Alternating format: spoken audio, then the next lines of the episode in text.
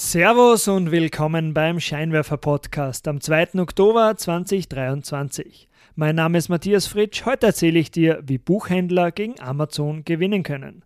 Und dann erfährst du noch, wie Live-Entertainment in der Zukunft aussehen wird. Wenn dir der Scheinwerfer gefällt und du mich unterstützen möchtest, melde dich am besten zu meinem wöchentlichen kostenlosen E-Mail-Newsletter an. Dort bekommst du alle Stories mit Bildern und den passenden Grafiken per E-Mail direkt in dein Postfach geschickt. Geh dazu einfach auf www.derscheinwerfer.com, also www.derscheinwerfer.com. Legen wir los, auf geht's! Willkommen beim Scheinwerfer. Dieser Podcast bringt Unternehmern und Führungskräften die Geheimnisse der erfolgreichsten Unternehmen und die wichtigsten Insights, um bessere Entscheidungen zu treffen.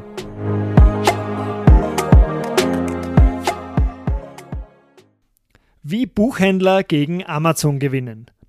Tsundoku bezeichnet auf Japanisch die Angewohnheit, ständig neue Bücher zu kaufen, die sich dann ungelesen in deinem Regal zu Hause stapeln. Doch immer weniger Personen verlassen Buchgeschäfte mit vollen Taschen. Der unaufhaltsame Aufstieg von Amazon macht der Buchbranche seit längerem das Leben schwer. So auch bei der amerikanischen Buchhandlungskette Barnes Noble. Zwischen 2013 und 2019 haben bei Barnes Noble sechs verschiedene CEOs versucht, das Unternehmen wieder auf die Erfolgsspur zu bringen. Jedoch ohne Erfolg. Doch 2019 wurde kurz vor dem Kollaps der Engländer James Daunt als Vorstandsvorsitzender eingesetzt. Er hatte, was den bisherigen CEOs fehlte, eine langjährige Liebe zu gedruckten Büchern. In den 1990ern gründete er seine eigene Buchhandlung und baute sie auf neun Filialen aus. Ab 2010 drehte er als CEO Waterstones, einem der führenden Buchhändler Englands mit über 300 Filialen, drehte er dieses Unternehmen wieder profitabel. Was Barnes Noble als mächtiger Konzern bis in die 2000er beherrschte, exekutierte Amazon im digitalen Zeitalter noch viel effizienter. Unschlagbare Rabatte und eine schier unbegrenzte Auswahl. Dafür musste man plötzlich nicht mal mehr ins Buchgeschäft gehen. Um heute gegen Amazon bestehen zu können, müssen gut geführte physische Buchhandlungen nicht nur die Bücher anbieten, die man bereits sucht, sondern auch die Bücher, von denen man noch gar nicht weiß, dass man sie auch kaufen will. Diese Zufallsfunde wie das Buch mit dem ansprechenden Cover, dem lustigen Klappentext oder den schönen Reisefotos. Den Prozess, ein schönes neues Buch zufällig zu entdecken, hat bis heute noch kein Internethändler entsprechend nachbilden können. James Daunt musste daher bei Barnes Noble seine Filialen so optimieren, dass die Besucher relativ einfach auf diese Schätze stoßen konnten. Mit einer simplen Strategie hat er Barnes Noble in vier Schritten zurück auf die Erfolgsspur gebracht. Erstens Power to the People. Wie Bücher vor zwei Jahrzehnten verkauft wurden, das funktioniert heute nicht mehr so. Welche Bücher in den fast 600 Filialen von Barnes Noble ausgestellt wurden, entschied in der Vergangenheit die Konzernzentrale in New York. Alle Filialen sollten nach demselben Schema aufgebaut werden. Die einzelnen Filialleitungen hatten darauf keinen Einfluss. Die Folge, die Filialen mussten eine hohe Anzahl an Bücher zurück an die Zentrale schicken, weil sich manche Genres in gewissen Regionen einfach nicht verkauften. Doch das hat sich mittlerweile geändert. Im Zentrum von Dawns Führungsphilosophie steht der Gedanke, dass die leidenschaftlichen Bücherfans in der Filialleitung wohl am besten wissen, was ihren Kunden gefällt. Und mit dieser neu gewonnenen Autonomie sollen sie dann selbst entscheiden können, welche Bücher sie einkaufen, wie diese angeordnet und wie sie ausgestellt werden. Zweitens der Fokus auf das Kernprodukt. In der Vergangenheit haben viele Buchhandlungsketten versucht, Ladenbesucher mit einer wilden Kombination aus Zusatzprodukten zu Impulskäufen zu verleiten. Mit Batterien, mit Lego-Sets, mit Kalender, mit Dekoartikeln oder mit Schokolade. Diese Produkte warf James Daunt zum großen Teil aus dem Sortiment raus. Die prominentesten Verkaufsflächen bei den Kassen im Erdgeschoss sollten zukünftig wieder ausschließlich mit Büchern besetzt werden. Drittens, keine bevorzugte Präsentation mehr. Große Verlagshäuser können sich bei Buchhandlungen gegen Bezahlung die besten Ausstellungsplätze für ihre Neuerscheinungen sichern.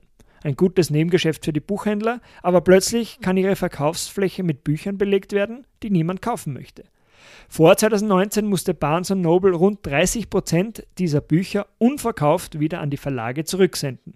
Trotz des Umsatzes mit den Verlagen brach James Daunt nach seinem Amtseintritt 2019 mit dieser Praktik. Sein Gedanke, Kunden, die am Eingang mit individuellen Empfehlungen der Buchhändlerin ihres Vertrauens begrüßt werden, fühlen sich im Buchgeschäft viel besser aufgehoben. Die kommen eher als zufriedene Kunden wieder zurück und geben damit insgesamt mehr Geld in der Filiale aus.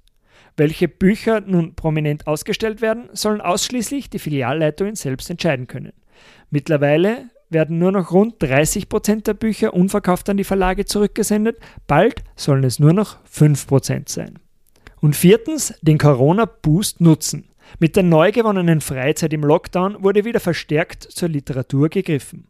Unterstützt durch den BookTok-Trend erlebte die Buchbranche einen Aufschwung.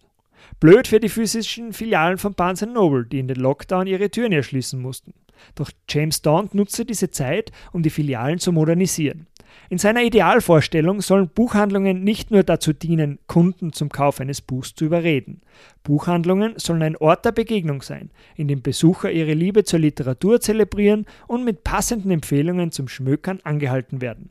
Egal, ob sie jetzt schlussendlich was kaufen oder nicht. Für die junge Leserschaft gab es zunächst auch eigene Bereiche mit den viralen Buchempfehlungen aus dem Internet. Kurze Zeit später tat sich Barnes Noble mit TikTok zusammen, um gemeinsam Lesen und Literatur zu fördern.